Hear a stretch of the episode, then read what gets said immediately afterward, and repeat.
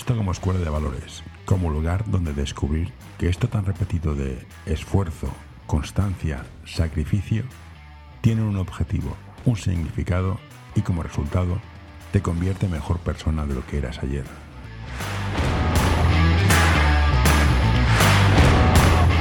Hola Oscar, gracias por acudir al café. Y como ya te he comentado, eres un hombre que sale recurrentemente, pero por lo que me acabas de decir, hay un jugador que tengo un cariño monstruoso porque era más listo que el hambre, que era Chichicreus que jugaba en el Granollers.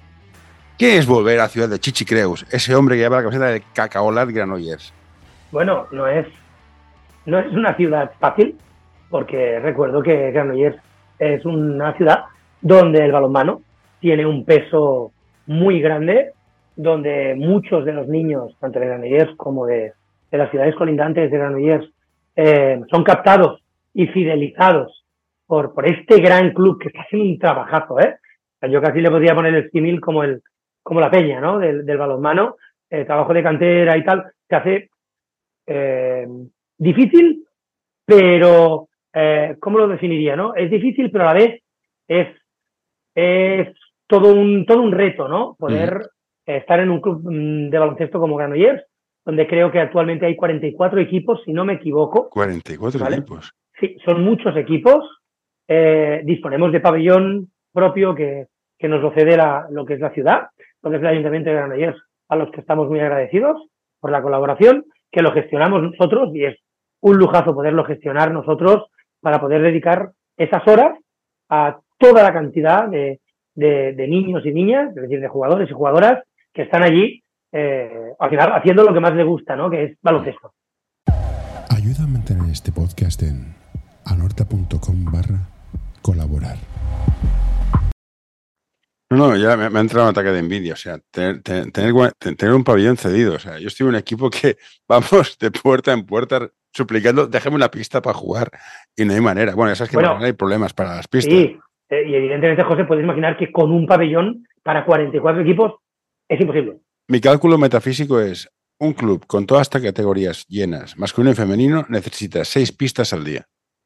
Claro, entonces disponemos también de otras pistas que, que, el ayuntamiento tiene que eh, surfear un poco y jugar un poco para el resto de clubes de, la ciudad, ¿no? Sí, pero lo bueno es que tenéis una, una, pista central que donde jugáis todos y se hace club y viene gente. Eso, para mí es muy importante. El punto central donde vayan todos, no, es como nosotros que unos juegan aquí, otros juegan allá, otros juegan donde pueden.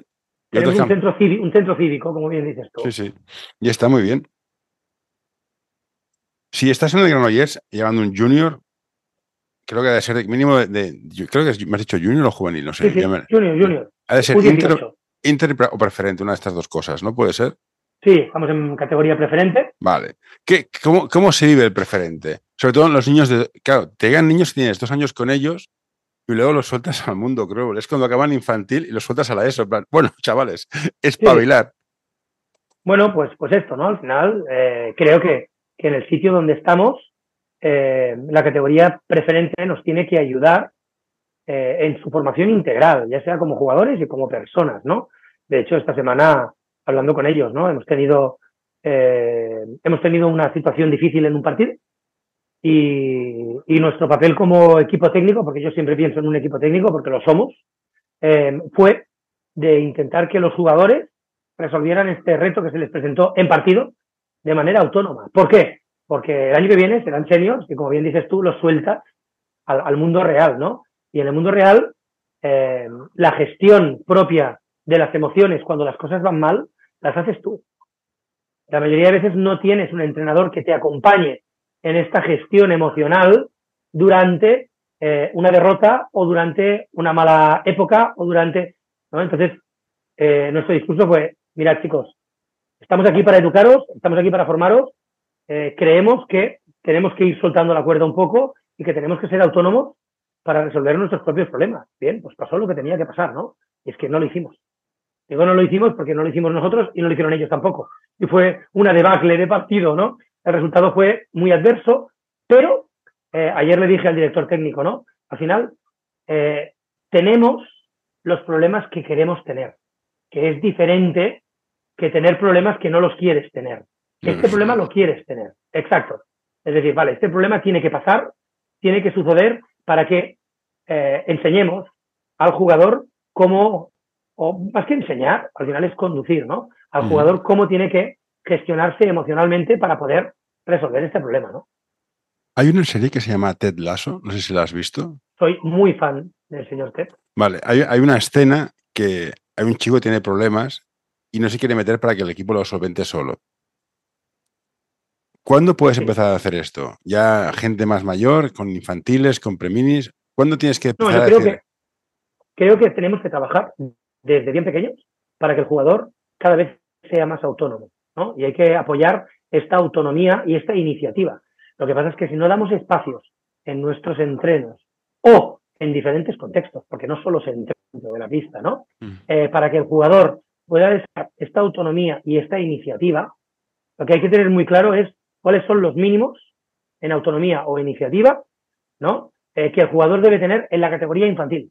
Mm. ¿Cuáles son los mínimos que un jugador podría tener en la categoría cadete, ¿no? Al acabar sus dos años de cadete. ¿Y cuáles son los mínimos con los que un jugador en la categoría junior tiene que salir? Esto como club nos hemos sentado, los entrenadores, lo hemos hablado, lo hemos consensuado, hemos, dis- hemos discutido, pero discutir con la finalidad de aprender, ¿no?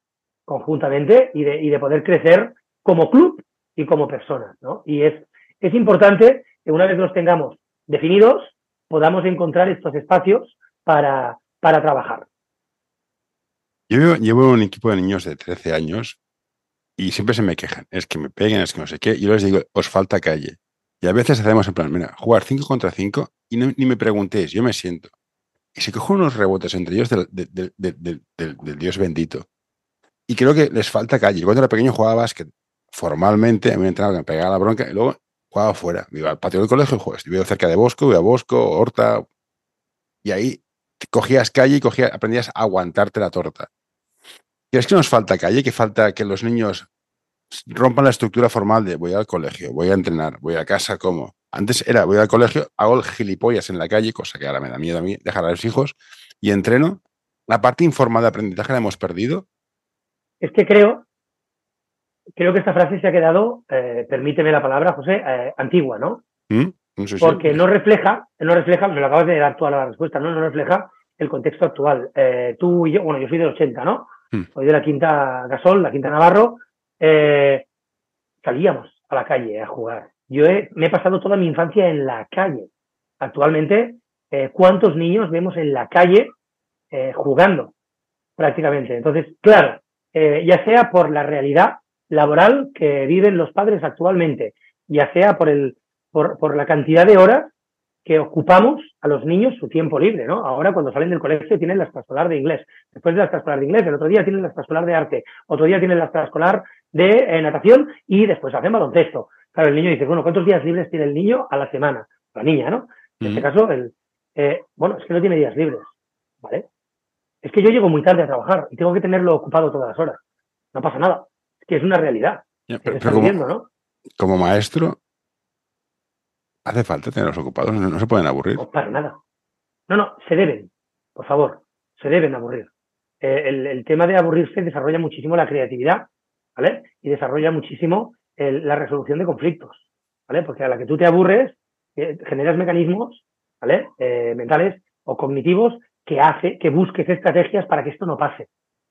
Si constantemente te ponen cosas para hacer, no te vas a aburrir nunca, no vas a tener esa necesidad y esta capacidad de ser creativo, de adaptarse al contexto, al medio, a la situación, no lo vas a tener. Nosotros, si bajábamos a la calle y llovía, nos íbamos al primer portal que teníamos en casa. ¿Vale? ¿Vale? ¿Cuál es el portal que podemos meternos? ¿no? Nos metíamos todos los juguetes allí y nos metíamos en el portal. Ahora esto no se hace, ¿no? Pero tenemos otras maneras de hacerlo. No estamos diciendo que ni lo de antes era perfecto, ni lo de ahora sea lo peor. Simplemente, sino que tal y como estamos ahora, ¿cómo lo podemos hacer? Y de qué manera, de qué manera podemos buscar estos momentos de aprendizaje informal a nuestros jugadores. ¿Cómo gestionas esto? Porque yo soy padre, tengo dos niños de ya de 13, de, digo, de 13, de 15. Me puedo hacer una idea de cómo van los tiros, pero ¿te preparan para enfrentarte a, esta, a este nuevo modelo, que ni mejor ni peor, es el nuevo modelo de funcionar de la sociedad con los niños?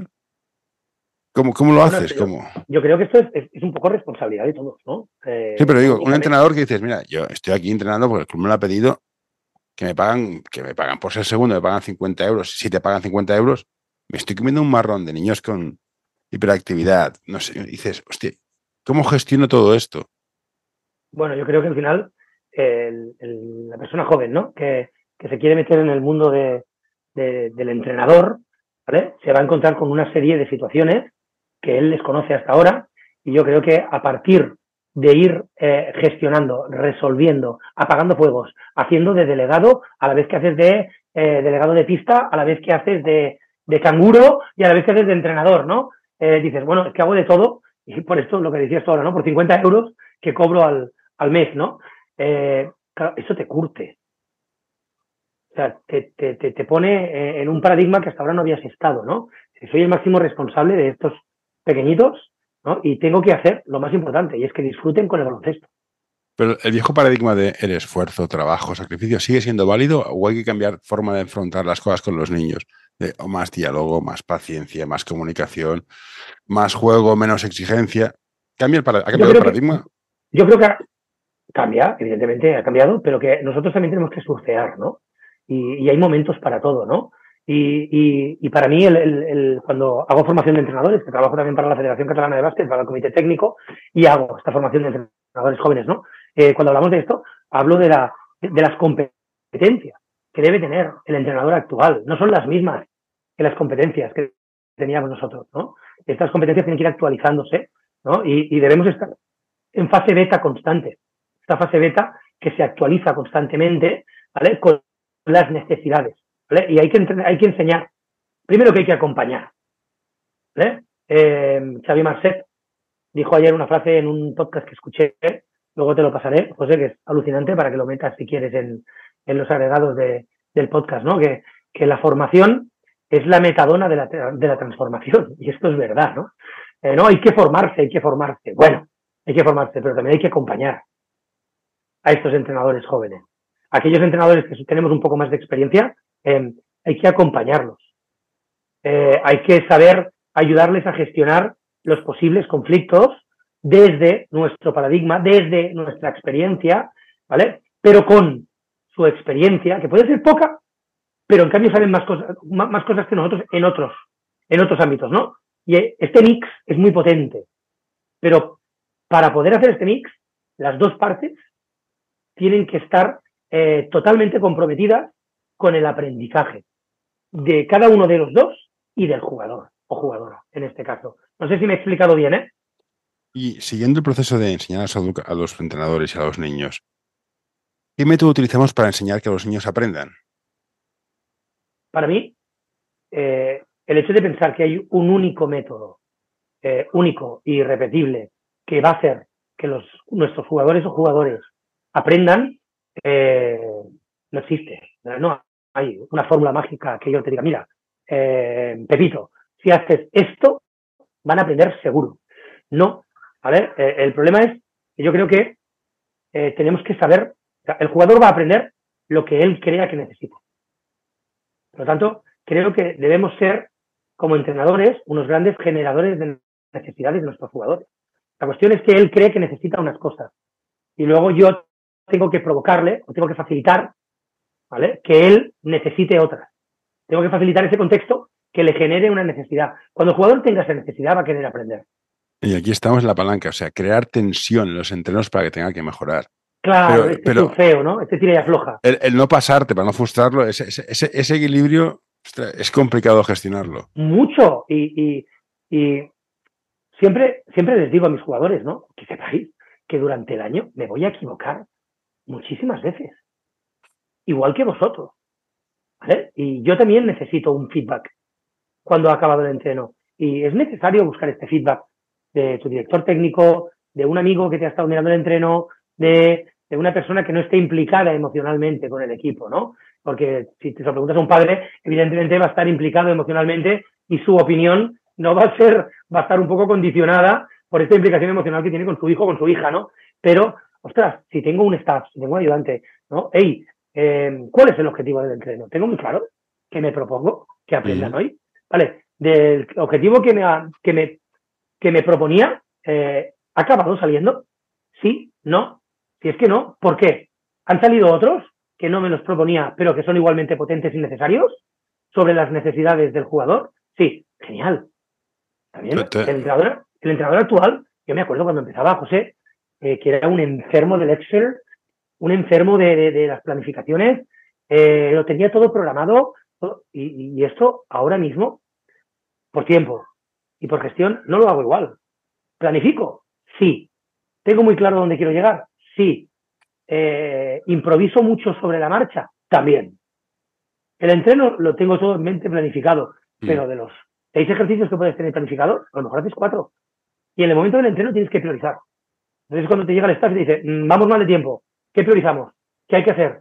Mm. Esto ya lo tenemos claro, pasamos al siguiente. ¿Por qué? Porque hay que dialogar, porque nos equivocamos y porque constantemente, mediante el feedback que recibes de jugadores, eh, de staff y el tuyo propio, tienes que ir eh, evolucionando con el entreno y con los jugadores. No sé si fue con Xavi Marcet porque lo entrevisté. ¿Cuándo llega el momento de que eres consciente de lo que tú quieres, no necesariamente lo que necesitan, y eres capaz de, renunciar a tu, sistema para adaptar lo que necesitan? Pues que has comentado, mira, tengo una planificación, pero al final funciona esto, pues lo cambio y no pasa nada. Porque el modelo de entrenador, a mí empezó a entrenar Kike Prats. Claro, las broncas volaban. Esto es imposible ahora. Entonces, ¿cómo llegas a este cambio de madurativo? En plan, bueno, vale, yo no soy lo importante, lo importante es que estos enanos, o estos chicos, o estos hombres, o aprendan, o jueguen, o ganen, o lo que sea, depende de dónde estés. Para mí, para mí es muy importante, em, eh, vuelvo a nombrarlo, lo digo porque es un referente para mí, que es, Xavier Marcet, ¿no? En el momento que tu concepción de liderar a un equipo es la de servir. hay que eh, relacionar el liderazgo con el poder ofrecer un servicio. Y en este caso tus clientes son los jugadores. Y hay que prestarles un servicio, ¿no? Eh, esto no quiere decir que nos tenemos que bajar los pantalones, ¿no? Y que es cachondeo. No. ¿Vale? Siempre tiene que haber una relación de win-win, ¿no? Eh, tú ganas, yo gano. Y el equipo gana. Al final, hay que concebir el todo y es el ego que tiene que dejar apartado. Y el primer ego que hay que dejar apartado es el del entrenador. ¿no? antiguamente entrenábamos sobre aquello que sabíamos, ¿no? Y si no sabíamos algo, íbamos a los libros, yo me acuerdo de tener, hace nada hice obras en mi casa, hice una limpieza de libros y libros de baloncesto, ¿no? Pues la fauna 2-3, la fauna 3-2, ¿no? Estos libros de gigantes que nos los comprábamos todos. Sí. sí, que eran azules y te los leías todos. Ya cuando lo tenías súper empollado, no había internet, no había Twitter, no tenías 40.000 tareas, ¿no? Eh, hoy en día tenemos un, un personal learning environment un, entorno personal de aprendizaje muy grande, con Twitter, con Instagram, con los entrenadores, ¿no? Tienes que, tenemos, recibimos mucha capacidad de, ejercicios, pero ¿los plagiamos? ¿O nos sirven de inspirador, de inspiración y los adaptamos a lo que nuestros jugadores necesitan, ¿no? Yo tengo muy claro lo que yo hago con todo lo que, con toda la cantidad de información que tenemos, ¿no? Que es maravillosa. Gabo eh, comparte información, eh, Boris comparte información, entrenador que está en Polonia actualmente mucho, Ricard Casas, es, maravilloso. Yo intento compartir todo aquello que hago, pero luego con todo esto que hacemos. ¿Qué hace? ¿Cómo lo gestionamos? ¿no? Tenemos tanta información que no te la acabas. Aquí, yo, yo trabajo en el mundo de la tecnología y la información, conocimiento y sabiduría no correlacionan. Estoy de acuerdo que hay mucha información. Saber cuál es relevante es complicado. Saber distinguir cuál es la que tú puedes, tienes que aplicar es muy difícil. Cómo aplicarla es más complicado todavía. Y esta experiencia es, e, es difícil. De hecho, en tecnología, bueno, de hecho es una ley de la física cuántica, la información no se borra, se sobrescribe, está por algún lado. O sea. Exacto. Pero volviendo al mundo del cine y las películas, ¿has visto Ted Lasso? ¿Has visto una serie que se llama Band of Brothers, Banda de Hermanos? No. Bueno, pues esta está muy bien. Es de un pelotón de voluntarios de la Segunda Guerra Mundial y todo lo que trata. Pero bueno, básicamente la idea fundamental te la saco a la serie de Ted Lasso. Básicamente la serie de Ted Lasso se trata de construir un, grupo de gente que funcione junta. Y yo soy muy fan de cuando un grupo funciona como grupo junto, es casi imbatible. Porque el tío cuando está en Amsterdam y se coge un colocón con un té, descubre la triangulación, descubre el fútbol total, y básicamente consiste, el fútbol total es que yo sé dónde estoy yo y sé dónde están todos a la vez. Y esto es muy difícil de parar. ¿Cómo se construye esto en básquet? Que somos, somos seis menos que en fútbol. Te diría que hay que creer, ¿no? Como decía Ted, eh, si no se cree, eh, esto es muy difícil, ¿no? Y luego hay un, un símil que yo trabajo mucho con mis jugadores, ahora yo también te hablaré de series, ¿no? ¿Has visto De Beer, El Oso? Eh, totalmente recomendable también, va sobre cocina. Y hay una frase que aparece mucho, hay una frase que aparece mucho en The Bear, que es Every second counts. Hmm. Nosotros esta frase la tenemos colgada en el vestuario, la tenemos colgada en el pabellón. Eh, todo lo que hagamos en todo momento cuenta para nosotros, no para ti. Hmm. ¿Vale? El todo siempre tiene más importante ¿vale? que, la individualidad, ¿no? Entonces, eh, todo aquello que tú hagas va a contar. Si tú llegas tarde, esto, no es malo para ti, es malo para todos. Y, cualquier cosa que tú hagas va a ser malo para todos, ¿no? Entonces, esto es verdaderamente difícil, porque además vivimos en un mundo, sobre todo aquí en Cataluña, ¿no? Donde los equipos se reconstruyen totalmente. cada año. Es un tema que me tiene, me tiene loco. Y nosotros este año hemos optado por la vía contraria. Hemos hecho una sola incorporación respecto al año pasado. Con un peligro, ¿eh? Sabíamos que el equipo eh, podía tener muchos problemas para competir en la categoría preferente. ¿Los tenemos? Claro, pero como todos.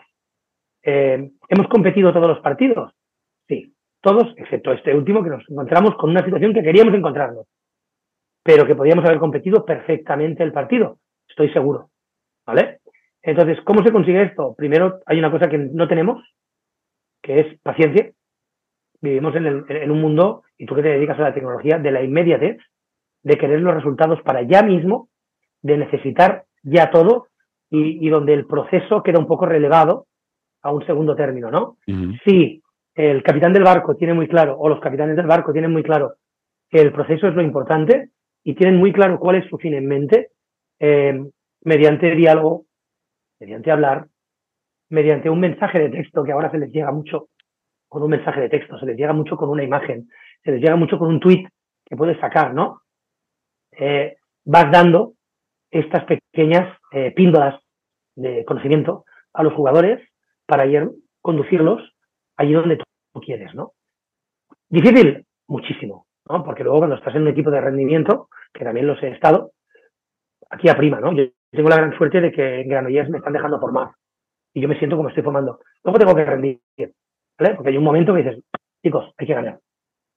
Porque queremos ganar todos o no es nuestro objetivo de todos, ¿no? Pues venga, vamos, ¿no? Después ya analizaremos qué ha pasado o qué podrías haber hecho, pero durante la semana intentamos formar, ¿vale? Y, ellos tienen muy claro cuándo es época de rendimiento y cuándo es época de formación, ¿no?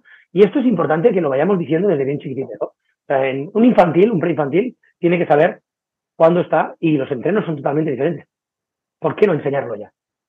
Hay momento de rendimiento, hay momento de formación y, el jugador tiene que ser consciente. Chicos, semana formativa. Chicos, semana de rendimiento. ¿Por qué? Porque hay un partido que creemos que lo podemos competir y hay que rendir. Bueno, pues perfecto, ¿no? Entonces tú te sientas con el director técnico y defines cuáles son los momentos de rendimiento y cuáles son los momentos de competición, porque tienen que haber todos. Si te gusta este episodio, por favor, deja un comentario o compártelo con tus amigos. Ya sé que es una pesadez y todos lo pedimos, pero ayuda bastante. No, yo, yo, soy muy fan, yo estoy, estoy ahora, básicamente, lo mío es formación pura y dura, pero que eso no quita de competir. O sea, a mí no me importa perder, lo que me, me jode es cómo perder. Es muy distinto, eso tengo muy claro. Una cosa que me ha interesado es cómo vendes el proceso. Ya aquí vamos a hacer de cuñado. Es como el camino de Santiago. Yo he hecho el camino de Santiago y lo recomiendo. Ahora, te cagas en todo. Te cagas en Dios, en su madre, en la Virgen, en Cristo, en todo. Es duro de cojones es el proceso de ir hasta Santiago. Seas católico o no, eso me da igual. El proceso es, tienes un viaje personal que, es importante. ¿Cómo le convence a un niño de que el proceso es lo importante, no coger un avión e irte a Santiago? ¿Cómo vendes el proceso? Va a ser difícil, ¿eh? Es toda una aventura, ¿no? Pero creo que, que es uno de los objetivos que tenemos como entrenador, ¿no? Eh, primero, es, para ti es importante el proceso, porque claro, si como entrenador y jugador. Lo primero que hacemos es compartir significados. Para mí el proceso es lo mismo que para ti. Vamos a compartir significados primero. Claro, es que muchas veces, muchas veces nos pensamos que hablamos de lo mismo y no hablamos de lo mismo. esto me pasó. anécdota de padre. Tengo un amigo que está todo mamado. Digo, ¿pero qué dices?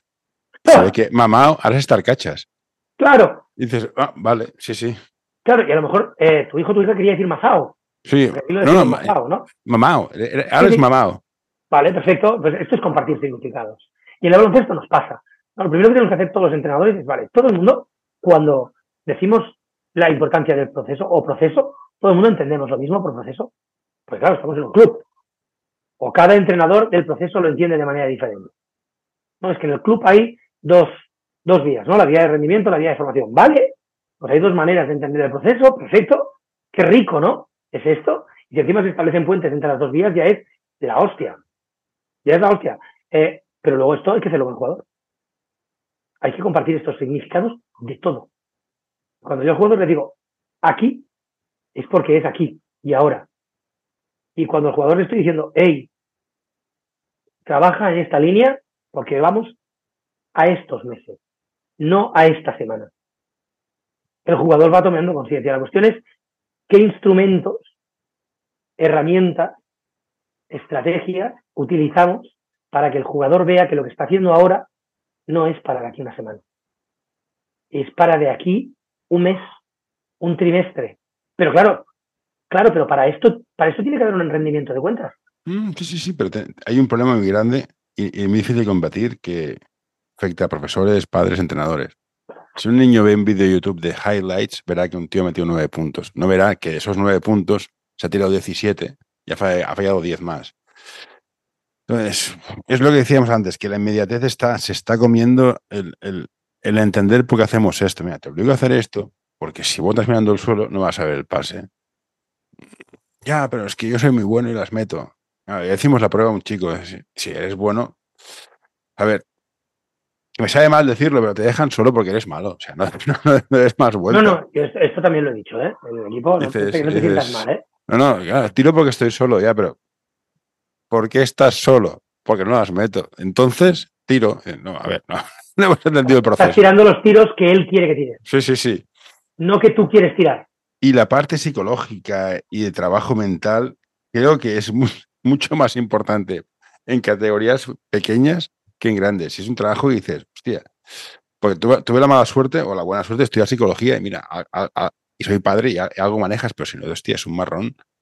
Es un marrón gestionar, gestionar expectativas de niños sobrealimentadas por eh, que un niño tenga, un equipo un poco, un niño un poco bueno, un equipo mediocre, tienes un pollo con el padre motivado, el niño motivado.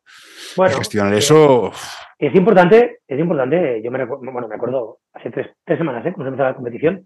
Una semana antes de empezar la competición, llego con, con un Dina 3, con cuatro palitos. Los jugadores me miran y les digo, mirad, estos son los partidos que hay que ganar en la primera fase. No sabes las caras. Cuatro. No sabes las caras. Cosa para ellos la expectativa era intentar aspirar para subir a preferente A. No, no, no, no.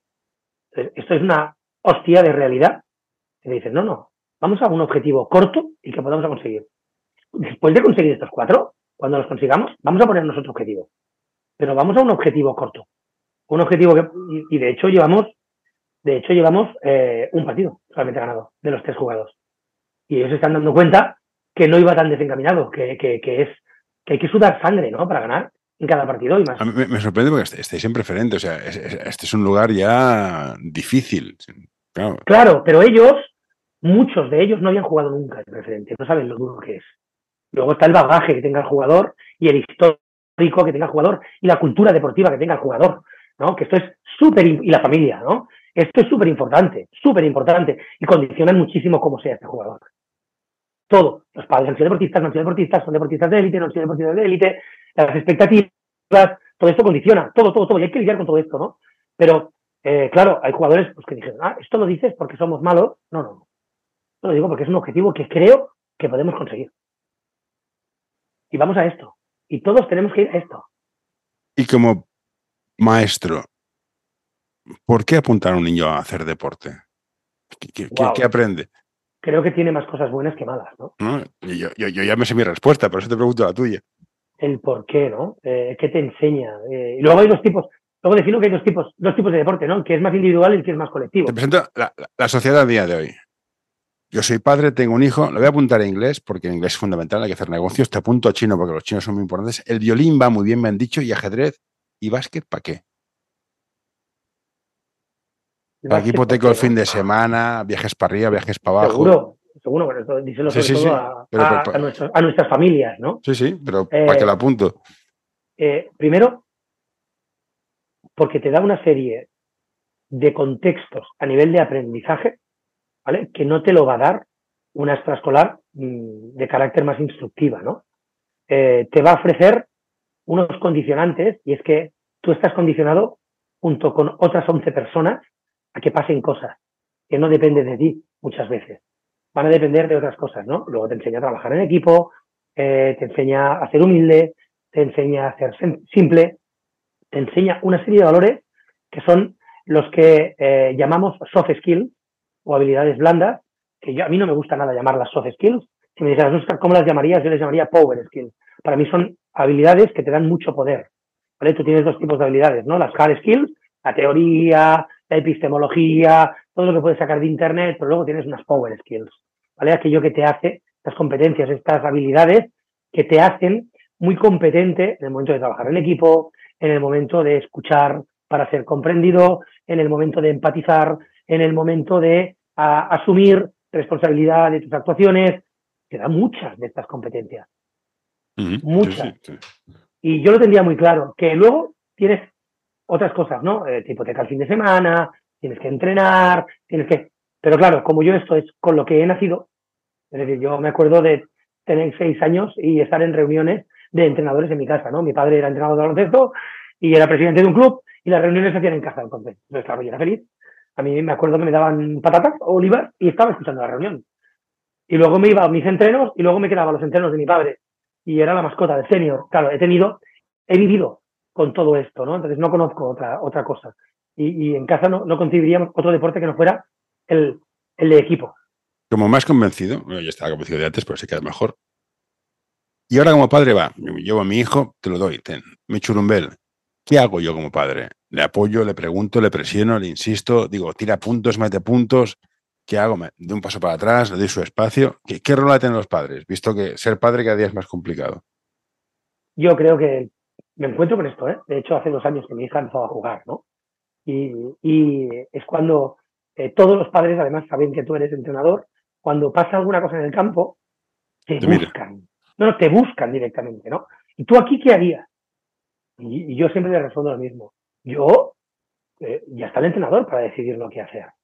¿Para qué tengo que decidir yo algo, no? De hecho, eh, la primera que busca mi aprobación siempre es mi hija, ¿no? y me mira cuando hace alguna cosa y yo intento ni mirarla. ¿no? Me dice, es que no me estás mirando. Bueno, ella cree que no le estoy mirando, ¿no? Pero intento que no busque esta aprobación, porque yo no tengo, yo no soy juez de nadie, ni del entrenador, ni de, ninguna jugadora, ¿no? Eh, es más, cuando puedo, intento aprovechar y mi hijo pequeño me dice, oye papá, pues vamos a hacernos un bermutito mientras la, la Arlet juega, ¿no? Y yo me escapo, me hago un bermut pequeño, almuerzo con él y luego vamos al partido, ¿no? Pero Arlet ya está jugando, es mi hija y ya no se da cuenta de que estoy allí viéndolo. Y hay que intentar disfrutar, disfrutar de todo lo que esté pasando. Saber que tu hijo o tu hija va a salir enfadado algún día. Claro que va a salir enfadado. Qué guay, ¿no? Que eso salga. No, qué, yo, raro soy sería muy, que no saliera. Soy muy fan de que salgas enfadado después de hacer algo mal. Porque dure 20 minutos. Más no estoy de acuerdo. O sea, es un juego, ha pasado, ya está, olvídate. Hay gente que, arrastra la frustración y dices. Hasta el siguiente entreno, ¿no? Hasta sí, el siguiente entreno. Y, y, luego se perra con el error y vuelve a cometer el error y crea un, círculo y dices, tío, sacarte de ahí va a ser cada vez más difícil. Y creo que la faena de, como, como familias es acompañar, es acompañar a, los jugadores en toda esta gestión emocional, ¿no? Y, disfrutar con ellos, y disfrutar de la salida, y disfrutar de, irse a un partido, y, ver dónde nos podemos quedar a comer. Bueno, pues al final es convertirlo en, en cultura familiar, ¿no? El deporte. A mí en el club donde estoy ahora, uno de los objetivos que me dijeron fue que repitan todos. este es mi club. ¿Cómo haces que la gente se vicie, le coja el gusanillo al básquet? Yo sé que ganar mola. O sea, más allá de las teorías pedagógicas que hay, que habría que darle algún repaso a alguna, el ganar gana, el ganar mola. ¿Cómo lo haces para motivar a la gente para que siga jugando, incluir el ganar, competir? ¿Cómo haces para que la gente repita? Así que Al nivel que tenga, ¿eh? me da igual. O sea, si, es en, nivel C, nivel C, si estás en preferente, pues hoy, mira, ojo para ti, viajar, ver al mundo. Para mí, José, sin pasión no hay nada. Nada. Nada. Y el entrenador tiene que ser capaz de comunicar, de transmitir esta pasión constantemente a sus jugadores. Y luego tienes que mantener o tienes que saber o tener estrategias para poder mantener el flow de tus jugadores eh, en un nivel bastante altito. Esto no quiere decir que no se les exija, todo lo contrario, yo les exijo como el primero a los juniors, pero intento que al siguiente día tengan más ganas de entrenar y que me escriban un mensaje con propuestas eh, para defender esta semana. He recibido un mensaje de texto esta mañana que he alucinado, lo he compartido con el staff técnico, he dicho, es que mira, esto es un jugador. Porque le está dando vueltas a un tipo de defensa que vamos a hacer para una situación determinada. Esto es maravilloso. Pero claro, tú tienes que transmitir esta pasión y luego el jugador tiene que saber que puede hacerlo y que no pasa nada porque lo haga. Siguiendo el tema de formación, yo creo que hay tres fases o cuatro en el mundo del, deporte de niños. Es de mini a infantil, de infantil a cadete y de junior a senior. Creo que más o menos así a, grosso modo. ¿Cómo se gestionan estos saltos? Porque el niño que es muy bueno en mini, el infantil se queda, el alto torpe en cadete despunta, ¿Cómo gestionas todo este, este, este continuo? Bueno, a mí me gusta mucho, primero que, creo que hay, el jugador tiene que estar, el jugador tiene que estar donde pueda progresar, ¿vale? Independientemente de la categoría que sea. ¿Qué quiere decir esto? Que si tenemos un infantil que está por encima de la media en cuanto a nivel, eh, este jugador necesitará un contexto de aprendizaje que le presente mejores, mayores retos constantemente. Entonces, a mí me da mucha rabia cuando los entrenadores hablamos de mi equipo. No es que este es mi equipo y son mis jugadores. Para, para, para, para. El equipo es del club y los jugadores son del club. Y tú eres el entrenador del club. ¿Vale? En este caso eres el responsable del junior. Pero tú tienes que detectar qué jugadores necesitan entrenar con nosotros en este caso tenemos tres seniors. Uno en segunda catalana, otro en primera catalana y otro en EVA. Y yo tengo jugadores entrenando con el tercera catalana, hay con el segunda catalana jugadores entrenando con el segunda catalana y jugador entrenando con el EVA. En función a lo que el jugador necesita. Y estos, estos puestos no son estáticos. Es que, es que además, por zona de confort, llámale por la razón que quieras, ¿no? Es todo como muy estático, ¿no? Eh, y vivimos en, un momento donde no es mi equipo, es mi entreno, es mi hora, es mi todo, es mi. Oh, ya, ojalá yo lucho para que en el club el cadete de segundo año, el junior de primer año y el junior de segundo pueden entrenar en la misma franja horaria. Bueno, esto lo decía, lo decía Robert.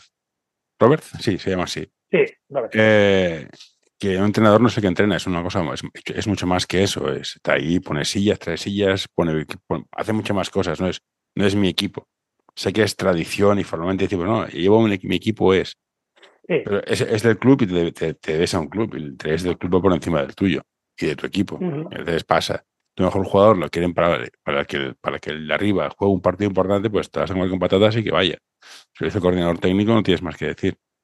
y si tenemos un mini, por ejemplo, que creemos que puede entrar con un infantil, ¿por qué no?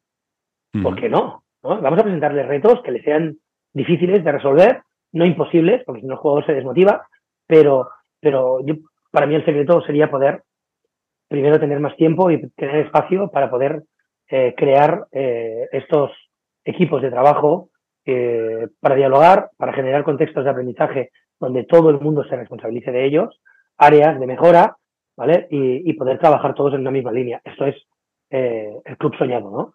Y ya para ir acabando, si alguien quiere hacerse entrenador, ¿qué le dirías? ¿Dónde vas, loca? ¿Hazte árbitro que paga más? ¿O qué le dirías? Yo siempre he pensado que alguien me quiere ser entrenador, ¿para, para, para qué quieres hacerte entrenador? ¿No? ¿Quieres vivir de esto? ¿Quieres ser profesional? A ver, Simplemente... a mí me dijo, mi hijo entrena, pero me dice, quiero ser entrenador profesional, voy a decir, a ver, me parece muy bien, pero empiezo a olvidarte. Si llegar como jugador es difícil, como entrenador, ni te cuento. O sea, si este, si este es el motivo, vamos mal. Exacto, ¿no? Entonces, entiendo que tienes que ser una persona, eh, lo hemos dicho antes, ¿no? Con unas habilidades o unas competencias o un taraná, que se le llama aquí en Cataluña, diferente, ¿no? Tienes que, tiene que gustarte liderar, mm, tienes que estar en constante desaprendizaje y tienes que eh, no creerte que tienes la verdad absoluta, eh, buscar a referentes, eh, dejarte acompañar, acompañar a otros. hay muchos motivos para poder ser entrenador, ¿no? Está claro que el económico no debe ser el principal. Para nada. Pero para mí son, importantes, son importantes, o sea, yo insisto. Sí. La base de un buen club es tener buenos entrenadores. Más que el scouting, más es lo primero. Un club con buenos entrenadores tiene buenos equipos. Y para mí es, para mí es eh, intentar tener a los mejores entrenadores posibles. Mm. Pero ¿cómo conseguirlos? Es caro, o sea, no puedes competir con el Barça. ¿Cómo consigues que la gente que está jugando, si decide hacerse entrenador, que lo haga bien, que le guste y que aprenda y que vea que, puede, puede, puede ofrecer algo a pequeña escala, en su barrio, donde sea? Yo, creo que, se deben establecer más programas de mentoría internos. ¿no? Nosotros en el club hemos iniciado un programa de mentoría interno hace el segundo año. Ahora, en, de hecho, este mes lo iniciaremos, en día 15 de este mes lo iniciamos otra vez, ¿vale? Donde uno de los entrenadores o los entrenadores que llevamos más años entrenando, mentorizamos a un par de entrenadores, no más. Algo que puedas asumir, ¿no? No algo inasumible. ¿Para qué? Para poderle acompañar, para que él te pueda preguntar, para que él pueda estar invitado a tus entrenos, para que eh, sin obligatoriedad, sin, sin, obligatoriedad y que sea algo cómodo para los dos, ¿no? Eh, yo creo que hay que crear más espacios de trabajo donde el liderazgo sea horizontal, no sea vertical, ¿no? Y, podamos decirnos las cosas sin ningún tipo de, tapujos y, de miedos, ¿no? Porque a veces los, entrenadores más jóvenes que yo he tenido mentalizados me han dado ideas increíbles, ¿no? Y esto hay que decírselo, hostia, esto me lo has dado tú, tío. Esto mm, a él mm, eh, le, le, le, facilita que luego pueda hacer el, el trabajo inverso, ¿no? Contigo. Y esto es muy importante. Y antes de acabar, ahora me viene a la mente una idea muy absurda que he visto para defender, a ver qué te parece. Los bloqueos directos, directos en frontal, que el defensor del base se ponga en la espalda del base para que le fuerce a entrar. Me ha hecho gracia. ¿Tú cómo lo ves? Bueno, eh, es un contexto determinado, en una situación determinada. Creo que se debe hacer eh, preparando muy bien a los jugadores. Me gustan mucho los, los entrenadores y entrenadoras que hacen cosas diferentes. Muchísimo simplemente para intentar plantearte a ver cómo me atacas. Si el equipo contrario resuelve esto eh, de manera correcta, tú inmediatamente vuelves a, otra manera, ¿no? Pero está claro que hay que probar eh, diferentes tipos de cosas, ¿no? Y, en, ACB, en alto rendimiento, en Euroliga, hemos visto muchas veces jugadores invitando al, al, manejador de la pelota a entrar. Por ejemplo, yo esto no se lo haría nunca a Facu Campazo. Lo tengo clarísimo, no le dejaría nunca pisar pintura a Facu. ¿vale? Pero hay otros jugadores que quizás sí que les dejaría quitar pintura. Claro, claro. Entonces, bueno, esto hay que trabajar un poco, ¿no? Sobre a quién sí y a quién no. Correcto. Pero a mí siempre pienso que las ideas locas son bienvenidas. Pues bueno. Es que me gusta mucho utilizarla. Oscar, no, mm, vamos ya a ir cerrando, o sea, ya te voy a despedir, no te vayas, que te haré dos preguntas más así fuera de micro. Y bueno, ha sido un placer tenerte, me ha encantado y que te vaya bien el Granollers y Fuerza Chichicreus. Muchísimas gracias, José, y gracias a todos.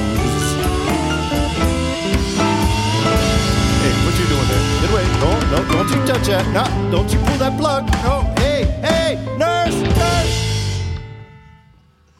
Uh, all right, I'm done.